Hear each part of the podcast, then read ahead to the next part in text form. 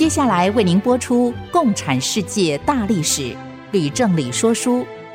本节目由公众小额募款所得赞助。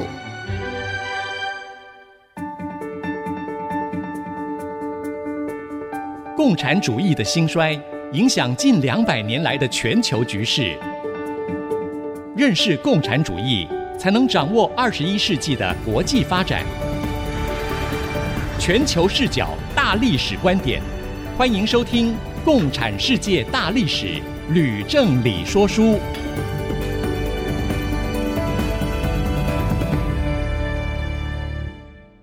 欢迎收听《共产世界大历史》，吕正理说书节目，我是徐凡，我是吕正理。今天在节目当中第二十六讲，我们要跟听众朋友分享的是第二次世界大战前的欧亚局势。我们的节目呢，也会在 AC 之音随选即播，在 Apple Podcast 跟 Google Podcast，还有 Spotify 呢会同步的上线，在每个星期二的晚上二十点播出。那在星期六的十四点到十五点也会重播。老师，那所以呢，我们这次的主题呢，叙述的是第二次世界大战做准备，是吗？是的。不过我想在开始说书以前哈、啊，嗯，向听众们说明一件事。好，老师，什么事？我知道有很多人对战争的历史有兴趣，嗯，我个人也读过一些很好的战史。凡是战争，总是有胜败，对。那探讨其中的过程，绝对可以提供后来的人参考，对，并分析它的胜败的原因，是不是？对。那不过由于我们这个说书节目，主要是在讲大历史，我们的重点是摆在。战争之所以发生的原因、近因及战争的结果对后世的影响，嗯，所以对于战争的过程，我就选择不去细讲。我希望呢，各位听众啊能够见谅。是的，那么老师，请问您是要先从战前的欧洲开始呢，还是要先从亚洲开始说呢？我们先从欧洲讲。好，我们必须先从希特勒领导的纳粹党如何取得。德国的政权，嗯，然后向外侵略开始说起。哇，我想听众朋友跟我一样，都很想知道啊，纳粹到底是怎么上台的？好的，嗯，我首先要指出，德国在第一次大战之后，曾经流传一个“刀刺在背”的说法，嗯，背就是背后，对，嗯，那么它的主要的内容是说，德国原本是国力强大，哈。根本不可能战败啊！对，但是因为共产党在战争的期间鼓动频繁的罢工，重创了国家的经济。后来社会民主党又强逼德国皇帝退位，严重打击了民心士气。那国家因此呢是在最紧要的关头上啊，从背后呢被插上一刀。哦、啊，所以终至啊战败投降。对于这种说法。后世的历史家大都认为啊，是由第一次大战的时候的参谋总长、德国纳粹党背后的重要支持者之一鲁登道夫首先提出的。嗯，那么他的目的啊，其实是为了自己在第一次世界大战中败战的耻辱哈、啊，寻找借口。嗯，但是完全哈、啊、灭于事实。嗯哼。不过呢，在战后有很多德国的军人。却对“刀刺在背”这样的说法是深信不疑。嗯，老师说到这个“刀刺在背”的这个说法呢，呃，我想顺便和听众朋友报告，如果您的手上有老师写的《共产世界大历史》这本书的话呢，请您翻到一百七十六页，上面呢就有老师特别选的一张“刀刺在背”的漫画图。如果您仔细看的话，你就会看见呢这张图呢有多大的煽动力。对吧，老师？不错，有时候一张漫画哈、啊，嗯，对人的影响是非常的大的。对。那么，所以呢，德国在战后有很多人对共产党、对社会民主党以及犹太人哈、啊，深具仇恨。嗯哼。连带也不认同威玛共和政体。那因为威玛宪法是社会民主党艾伯特主导制定的。所以，德国在战后的国防军里面有很多的领导人就暗中计划要推翻威玛共和国，希望复辟，回归君主制。嗯，丘吉尔在他的回忆录里面也曾经说，假如德国在大战之后采行君主立宪制，而不是为了迎合美国而采取共和制，那德国人呢，或许不会那样的愤怒，嗯，那社民党也不会背那样的黑锅。啊。那么，由于艾伯特死掉以后，继任了兴登堡总统，是第一次大战时候德军的最高指挥官，那当然他也是属于保皇派，嗯，倾向复辟，所以他就跟国防军的代表达成默契，计划用。多次解散国会、重新选举的方式，哈，去弱化国会，然后呢，趁机发动政变。哇，这样听起来呢，一开始德国里面就有一个阴谋在酝酿哦。是的，但是呢，他们必须要等待适当的时机。嗯，那么如我们先前所讲的，由于美国的援助，德国在兴登堡担任总统的期间呢。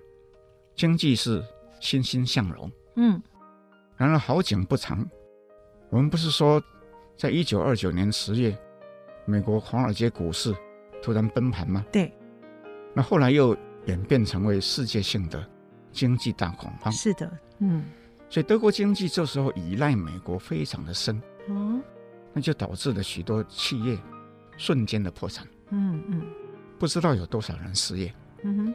所以原本已经停止扩张的纳粹党，又突然呢重新获得了动力。嗯，那兴登堡这时候啊，就认为他们的时机到了，就趁机要推动我们刚刚讲的那些计划，所以就推动好几次的解散国会跟重选。那么它的结果是什么呢？是纳粹党获益最多。从一个原本微不足道的小党，一路就扶摇直上，竟然成为第二大党。又在一九三二年一跃成为全国第一大党。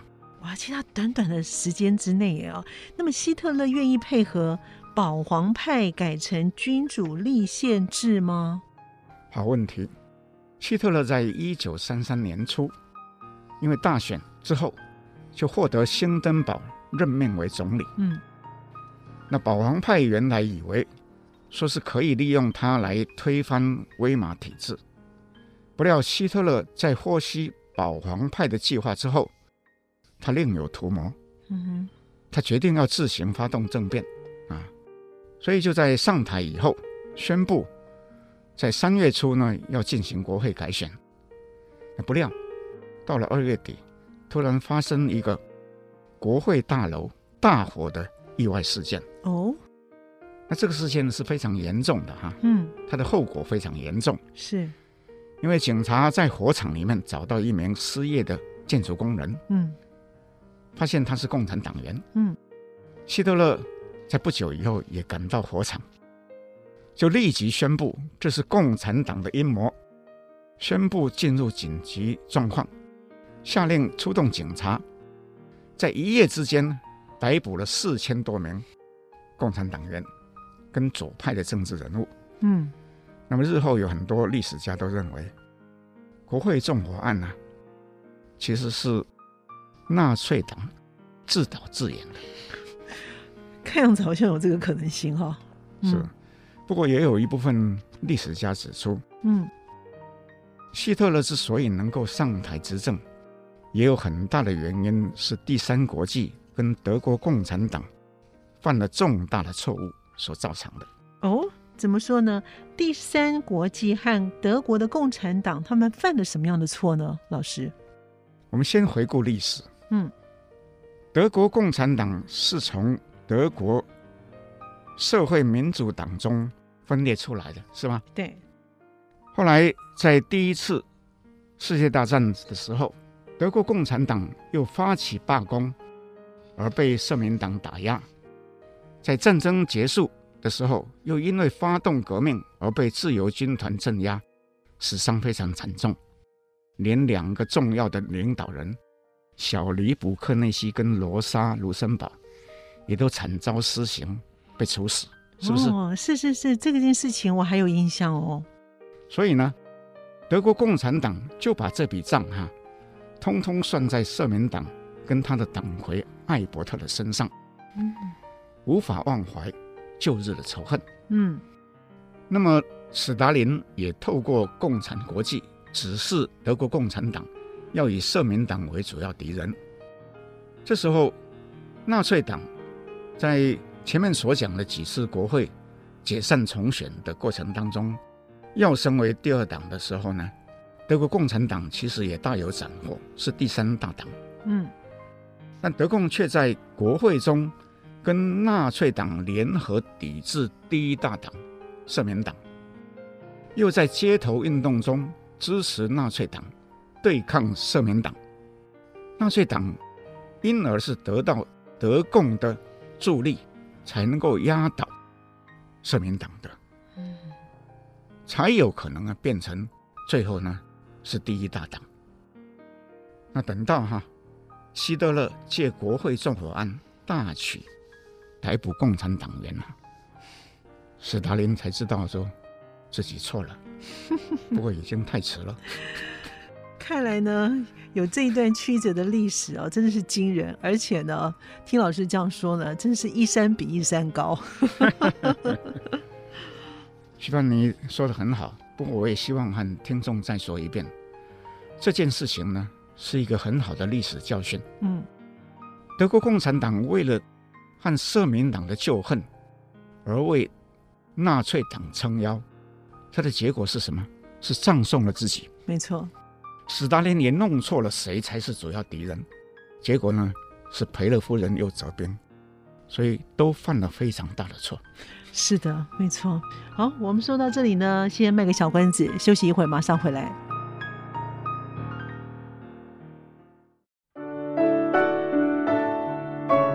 欢迎朋友们继续回到《共产世界大历史吕正理说书》的节目。老师，希特勒呢，借着国会大火案大肆的搜捕共产党人之后，又做了什么事呢？在国会纵火案之后，嗯，希特勒又提出一项授权法哦，要求总理有权不经过国会同意就进行颁布法律。那么当时的社民党倾全力阻挡，可是有许多小党却都投了同意票。嗯，那授权法因而就获得了通过。嗯，那希特勒跟纳粹党从此可以合法的为所欲为啊。后来他又将社民党跟其他的党派啊全部关闭啊。到了一九三三年七月。纳粹党已经是德国唯一合法的政党，但希特勒还有一件重要的事情啊，必须要去解决。哎，是不是？当时纳粹党所属的冲锋队啊，已经是一支强大的武力哈、啊，对，有数万人，嗯，却被国防军鄙视哈、啊，认为只是一支毫无军纪、制造街头暴力的乱兵哈、啊。那希特勒无法得到。国防军同意把冲锋队并入，这时候竟下令逮捕冲锋队首领跟他的属下数百个人啊，就直接把他们处死了。哇！那国防军于是就向希特勒宣誓效忠。到了兴登堡病死以后，希特勒就决定不再有新总统，而任命自己为国家的元首。那从此就集党政军大权于一身，接着又大幅的扩军，并且命令国防军开入莱茵非军事区。那以上种种、啊，其实都是在凡尔赛合约里面、啊、明文禁止的。嗯，可是这时候英国、法国两国的政府呢，态度都很软弱啊，竟然都默认了。哇！那他们呢？面对强权的威胁的时候呢，如果太软弱的话呢，往往会让对方会得寸进尺，哎，不是吗？不错，当时只有英国的前海军大臣丘吉尔批评英法两国的政府过分软弱啊，嗯、可是没有用啊。嗯，到了一九三六年十月，那希特勒跟墨索里尼建立了外交同盟的条约啊，又在一个月后和日本签订反共产国际的协定啊，所以这三个法西斯国家哈、啊，随时也有可能进一步建立的军事同盟。嗯，那所以不由得英国、法国哈、啊、心惊胆战哈、啊。那这时候哈、啊，斯大林也意识到东西两面受敌的危险呢、啊，就越来越近了。嗯，是不是啊？没错。那么事实上哈、啊，在这之前八个月哈、啊。那斯大林跟希特勒其实已经间接在打仗了。嗯，真的吗？在哪里？在西班牙。啊，因为在西班牙这时候正在打内战。那一般认为西班牙内战是德苏两国的代理战争。奇怪了，在别的国家打仗，哇，真是越来越热闹了啊！那老师，我想了解的是呢，西班牙为什么会发生内战？那还有呢，就是苏联和德国为什么会卷入西班牙的内战呢？这是个有趣的问题哈。我们先回溯，在俄国十月革命之后，欧洲各国的革命运动都非常的炽烈，所以西班牙也在一九三一年爆发了革命。那国王被迫流亡到海外，那就成立了一个共和国。不过各股的势力呢，斗争哈非常的严重。这导致呢社会动荡，那其中极右派的叫做长枪党，跟极左派的共产党对立的情况呢是最严重。嗯，那么斯大林为了防堵法西斯主义蔓延呢，就在一九三五年七月共产国际大会当中宣布，将联合各国的反法西斯政党，共同组织人民阵线。英文叫做 Popular Front，啊，那西班牙共产党就奉命哈、啊，跟其他的左翼势力联合，在一九三六年二月哈、啊，也就是这次大会以后呢，大约半年，那赢得大选，又设法将右派的军人调到偏远的地区去，其中有一个非常有名的前参谋总长。弗朗哥啊，就被调到摩洛哥外海的一个叫康纳利群岛去。嗯，那么此后，西班牙国内就连续发生政治谋杀案，不管右派左派，都有国会议员或是部长哈遭到绑架杀害。那双方的仇恨就越积越深，最后呢，内战就在七月爆发了。嗯。但是我还有一点不明白的是，德国和苏联呢，为什么会被卷进去呢？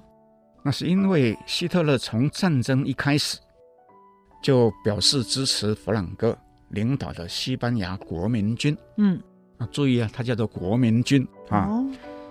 希特勒同意提供飞机、大炮、坦克、船舰，还有种种的通讯设备。嗯，又派出军事顾问团跟地面部队。嗯。最多的时候呢，到了一万多人。哦，那墨索里尼也支持弗朗哥，派了五万人参战。那么这时候哈、啊，英国、法国哈、啊，不知道要帮哪一边呢、啊，所以没有参战。哦，但是他们提议各国要签署一个不干涉协议。嗯，苏联也签了这个协议，那却秘密提供大批的飞机、坦克、大炮给左翼的。共和军，注意哈，左翼的叫做共和军啊。哦、那斯大林又透过共产国际，组织全世界五十几个国家的志愿者前往西班牙加入共和军。他称他叫做国际纵队。哎，老师，那有多少人参加这个国际纵队呢？你相不相信？竟然有三万多人呢！哎呦，他的？招募也很厉害啊，哈！再想请问老师，西班牙的内战到底打了多久？后来是谁赢了呢？西班牙内战持续了两年八个月，嗯，到了一九三九年才结束，嗯，获胜的是佛朗哥所领导的国民军，他就宣布长枪党是西班牙唯一合法的政党。嗯，从此就开始他长达四十年的独裁统治。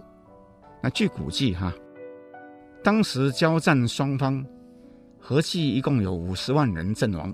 哇，这么多！那平民还不算在里面啊。哇，那国民军在战争中跟战后就实施了白色恐怖，又处决了十五到二十万人。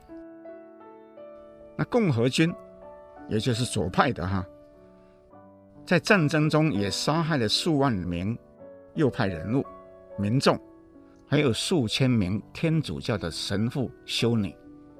又清洗了自己阵营里面的国际纵队，大约五千名士兵，称他们是托派分子。哇，哎，真的是太恐怖了！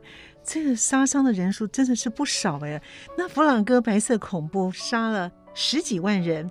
共和军红色恐怖杀了几万人，哎，那史达林又把苏联大清洗的那一套拿来西班牙用，哎，他又杀了三万名的国际纵队当中的五千名的托派分子，那那些志愿参战的人不是很冤吗？那当然了，那些人当然是又冤枉又痛恨了。嗯，那国际纵队哈，其中其实大部分是年轻的知识分子跟工人。原本是为了反法西斯主义的理想，嗯，而去参战的哈，不料呢，目睹又亲历了共产党内部的权力斗争跟清洗，所以有很多人受到非常大的刺激，嗯，那么这些人后来呢，有很多成为西方世界非常知名的文学家或是思想家，嗯，老师呢，有哪些人呢？啊，其中至少包括两名诺贝尔文学奖得主，嗯，一个是美国的海明威，哦，一个是英国的乔治·沃威尔，哦，好，这两个人大家都知道他们的文学的地位哈。是啊，海明威的名著哈《战地钟声》哈是，就是用西班牙内战啊作为背景而写的。那么欧威尔他有两本名著，一本是《动物农庄》，一本是一九八四。那更是经典的反乌托邦小说，它主要是在揭露斯大林式的极权统治跟他的谎言啊！我相信听众里面有很多人都是这两位杰出的作家的忠实的读者。是的，我特别喜欢海明威的《战地钟声》。有看过他的电影吗？哎，有看过，都很好看。好，我们说到这边呢，要先休息一会儿，马上回来喽。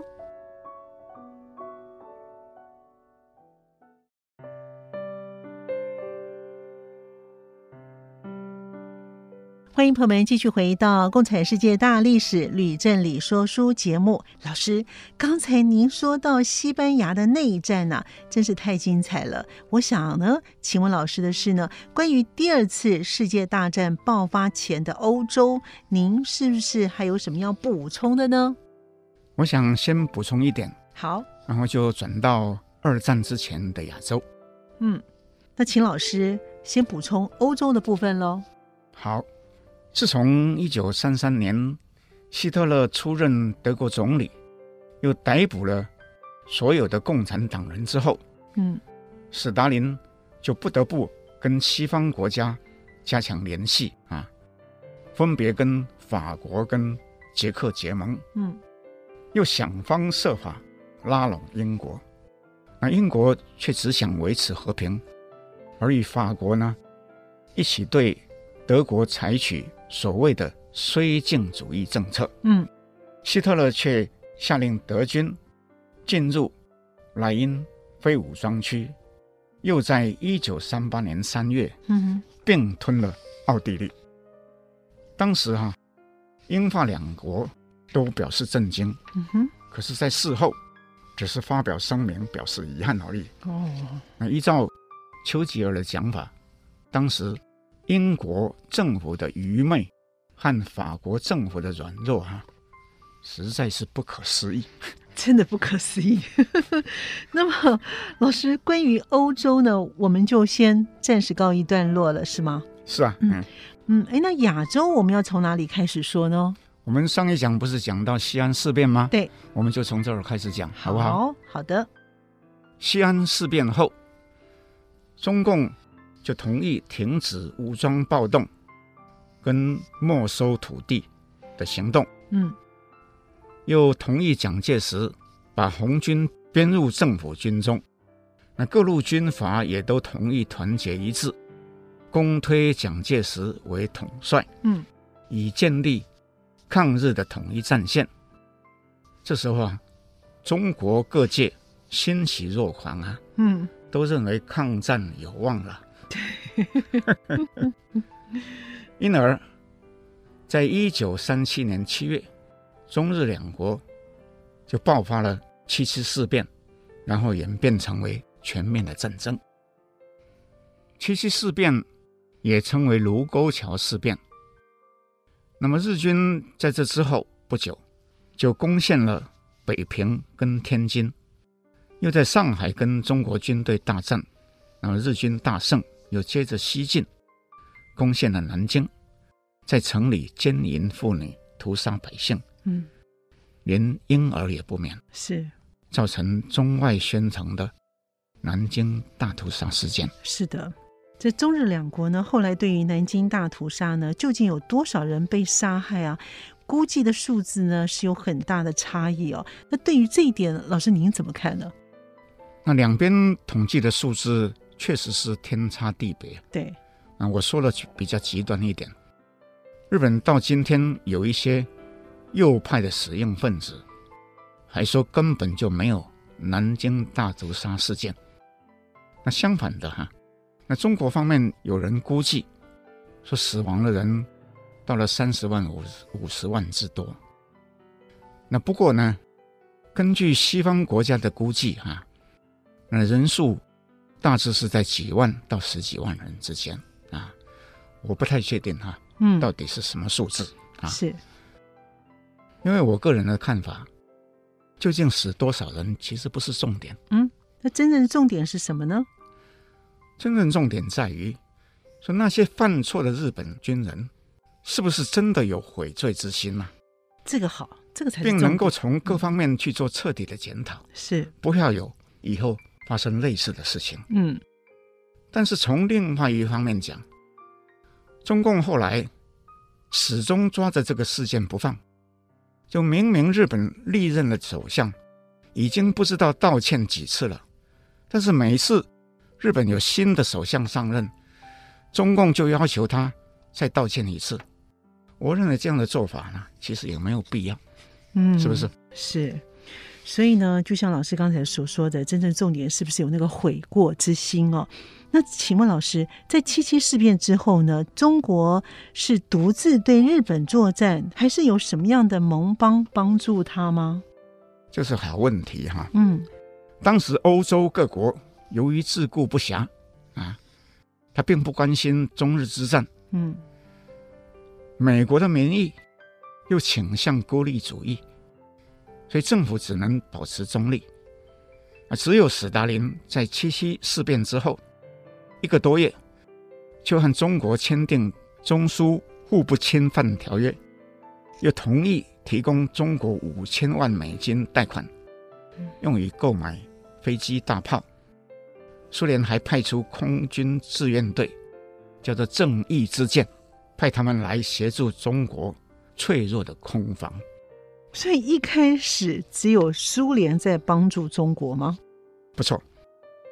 虽然苏联这么做，那有一部分原因是斯大林怕中国撑不住，而危及了苏联自己。嗯，那我认为中国人对这件事情还是不应该忘记，是不是？嗯，没错。那么日本的盟友德国，他怎么来看中日战争呢？这又是个好问题。当时德国其实是不赞成日本侵略中国的。嗯，因为德国人说。中国之所以又一次联俄容共，哈，那是被日本人给逼出来的。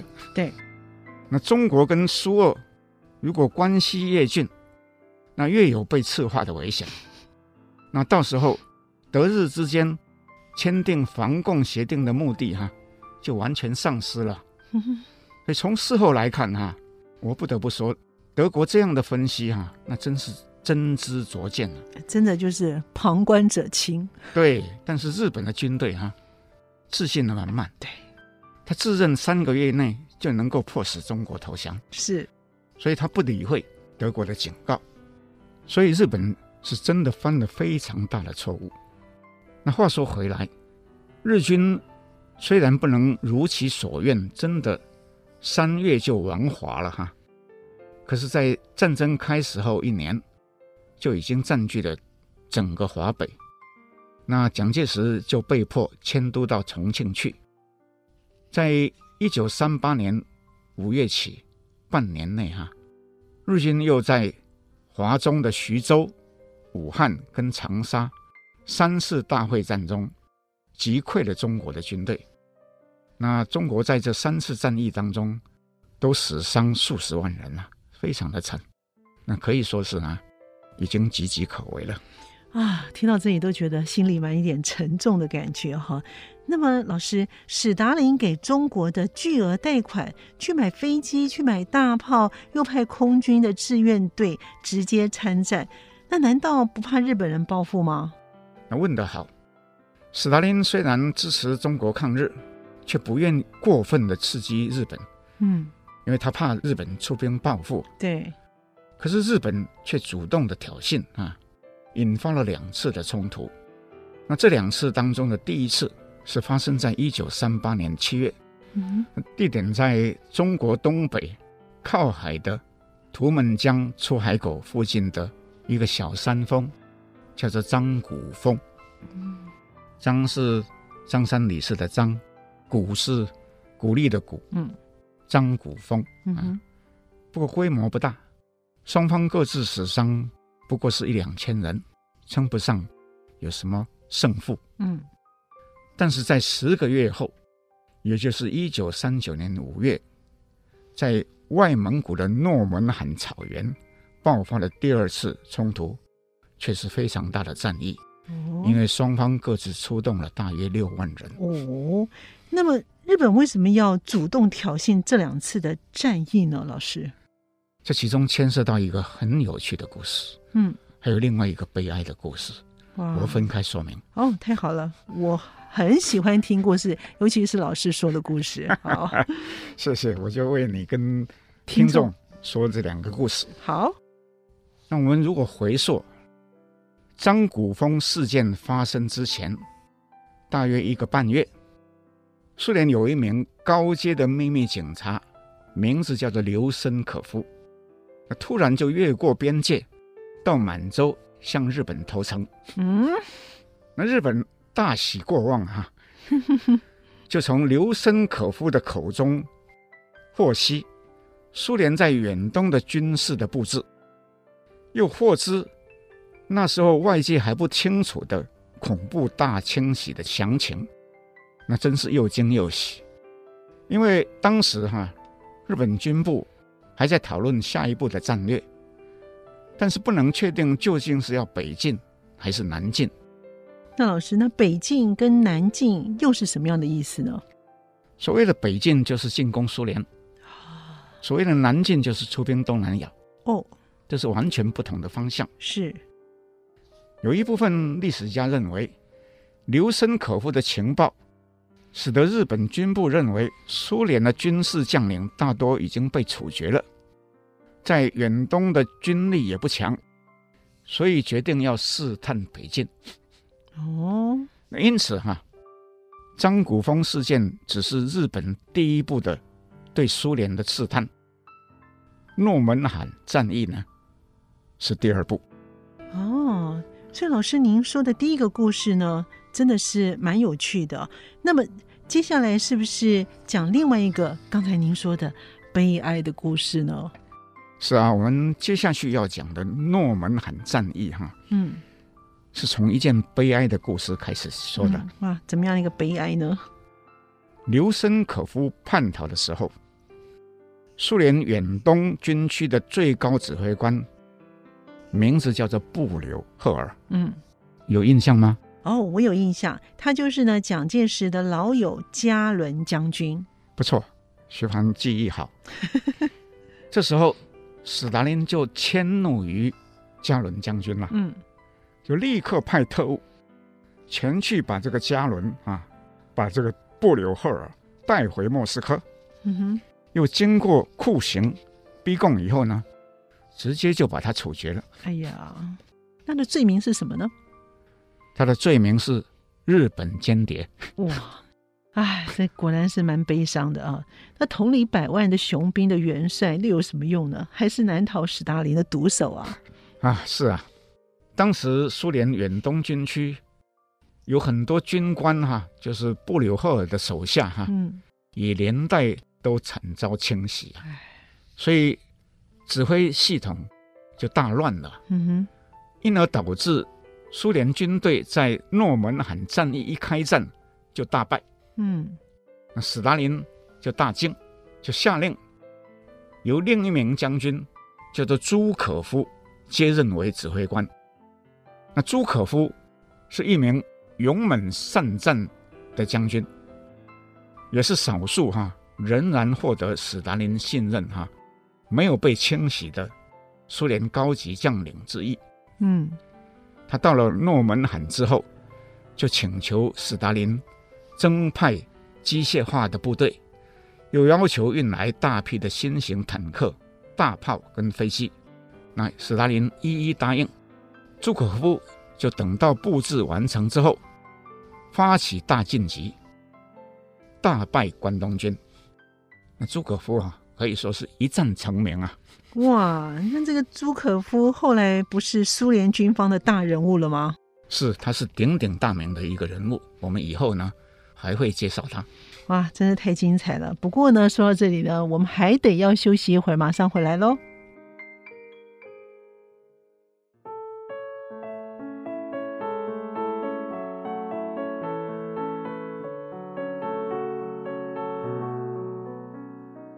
欢迎朋友们继续回到《共产世界大历史吕振理说书》节目。老师，您刚才说的这一段的故事啊，哇，真是太精彩了。不过呢，我还想了解的是呢，关东军在诺门罕大败之后，对于日本后来的战略会产生什么样的影响呢？徐帆又问了一个好问题，嗯，而且这个问题呢是非常的关键哦，因为对日本的后来的决策啊。直接发生巨大的影响，但是呢，我必须讲，而日本的决策呢，同时也受到另一个事件非常大的影响。哎，什么样的另外一个事件呢？诺门罕战役正在进行当中，哈，嗯，那苏联和德国也正在密商签订一个互不侵犯条约，嗯，又私下达成瓜分波兰的协议。那所以呢，欧洲大战就在九月初爆发。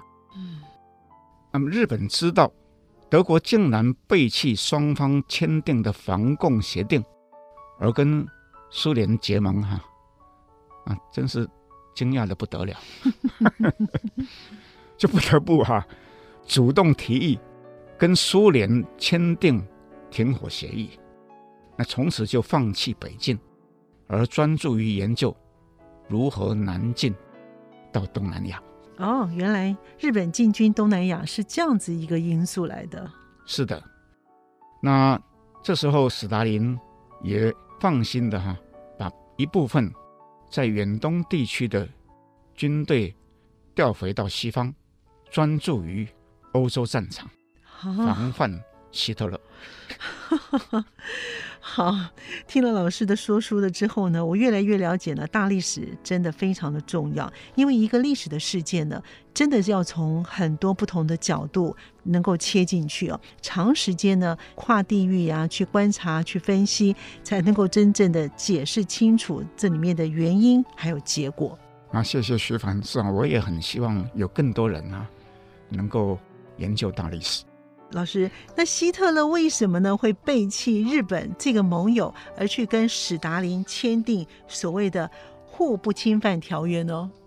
这个问题你必须要从希特勒的角度去考虑。嗯，简单的说，希特勒一心一意要向外侵略，对，他自己知道最后不免要跟英法两国开战，那却不希望苏联太早参战，以至于腹背受敌，是不是？嗯，对。那么同时，斯大林也巴不得跟德国的战争能够拖得越晚越好，不是吗？嗯哼。所以两个人呢，就签订了一个对双方都有利的互不侵犯条约。嗯，所以这里面哈，牵涉到德国、苏联、英国、法国、日本等国之间的折冲，我在下面哈，就慢慢哈，一一分别的叙述。哦，太好了，又有精彩的故事可以听了。好，我们在前面说到，德国在一九三八年三月并吞了奥地利。英法两国却还是选择忍耐，只是表示遗憾。对，那希特勒当然就更大胆了，所以呢，接着就要求捷克割让苏台德地区。他的理由是什么呢？嗯，是什么呢？是因为那个地区的居民大多都是德国人，是德裔的啊。那捷克政府应该会拒绝吧？是啊，不但拒绝。而且誓言要捍卫国土。嗯，那英国跟法国在当年九月哈、啊，就召开一个慕尼黑会议。嗯，不料结论哈、啊，竟是同意哈、啊、德国的主张啊，对德国让步，意思就是说要出卖捷克。嗯嗯，所以捷克政府自己知道，说没有可能自己独自抵挡德军呐、啊。对。啊，只得忍痛啊，接受英法的决议而退让啊。嗯哼，在慕尼黑会议的时候，那其实希特勒一再对英国的首相张伯伦说，那他以后哈、啊、没有什么其他扩大领土的野心哈、啊。嗯，并且在备忘录里面呢、就签了字。不料只过了半年，那希特勒又再一次出兵。就把整个捷克就并吞了。哇，这希特勒的野心真的是无底洞哎哈！哎，那么老师，英国跟法国呢会有什么样的反应呢？他会继续的忍耐吗？还有呢，刚才您不是说苏联和捷克签订了同盟条约吗？那么史达林会又有什么样的反应呢？苏联既然跟捷克同盟，在慕尼黑会议之前。就建议跟英法一起协助捷克对抗德国。嗯，英法两国却充耳不闻呐、啊，哎，甚至拒绝苏联参加慕尼黑会议。所以在德国占领整个捷克之后，史达林又建议跟英法两国共同出兵保护波兰跟罗马尼亚，哎结果又被拒绝。那你去想象哈，那斯大林对这个事有什么反应？应该很生气吧？对，又惊又怒啊。嗯，因为他到这时候才明白，说原来英法两国认为防备苏联呐、啊，比防堵德国还要重要，是不是这个结论？没错。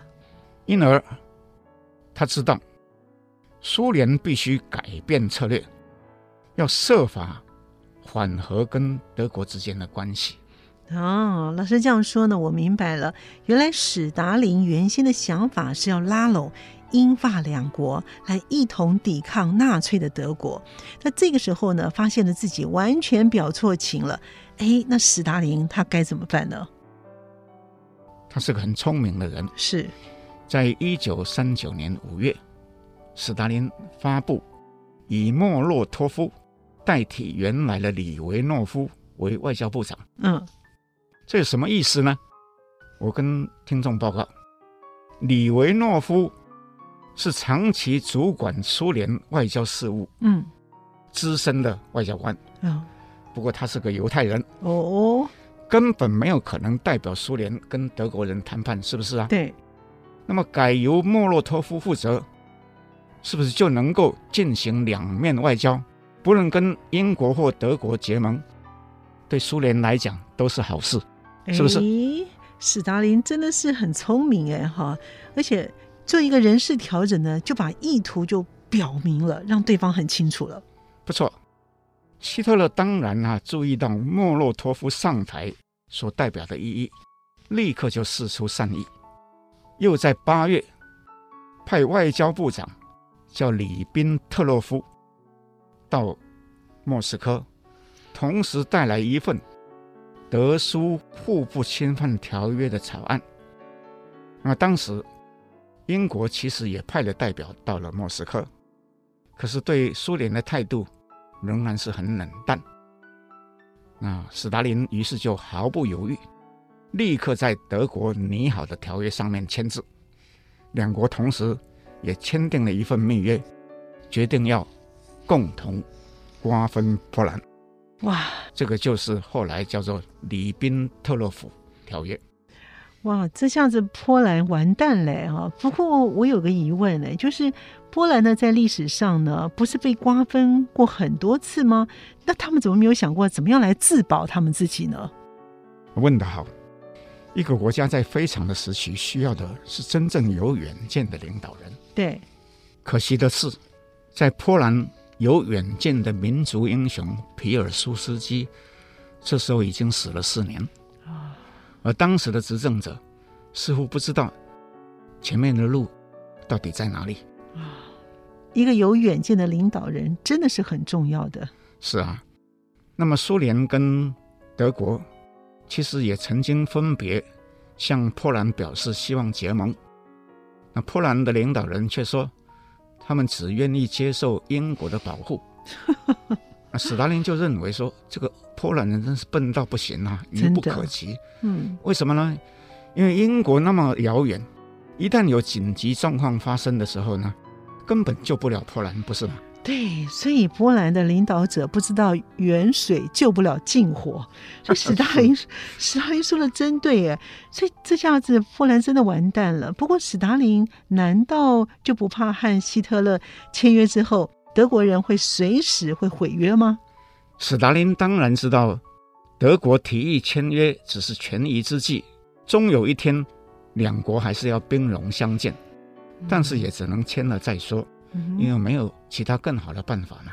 嗯，那希特勒也怕苏联跟英法签约，所以顾不得背弃跟日本签约的防共协定。诶，其实那我又有一个好奇的问题啊，在德苏互不侵犯条约之后，后来维持了多久呢？老师，德苏关系后来只维持了一年半。哦，不过呢，重要的是说，这让史达林获得了一年半的时间来准备跟德国打仗。嗯，那我们今天哈说书就说到这里为止，下一讲我们就开始要讲第二次世界大战了。哇，好，今天真的是非常的精彩的故事哦。那说实在的，老师刚才您在说书的时候呢，尤其是在后半呢，我觉得有点像在听中国春秋战国时代就所谓的合纵连横的故事。哎，不错哈，徐帆，你说的也是我自己的感觉啊。嗯，有时候我也在想，假如英国、法国、波兰这些国家的领导人有机会读到。中国春秋战国的历史哈，能够从中借鉴哈，或许也能够减少很多致命的错误吧。是，真的是历史都是重蹈覆辙，然后。真的是要有一个远见的人，不要去重蹈覆辙。好，我们今天的节目呢，就先进行到这里喽。我们的节目呢，也会在 IC 之音随选即播，在 Apple Podcast、Google Podcast 还有 Spotify 会同步的上线。更欢迎大家收听之后，对于节目有任何的建议或是提问的话呢，欢迎您到 IC 之音的网站《共产世界大历史吕正理说书》节目页面留言。我们的网址呢是 Triple W。点 i c 九七五点 com，或者是 service at i c 九七五点 com。共产世界大历史吕正理说书，我们下次见。谢谢各位听众，我们下次见。明白过去，才能洞悉现在，展望未来。共产世界大历史吕正理说书节目，由公众小额募款所得赞助播出。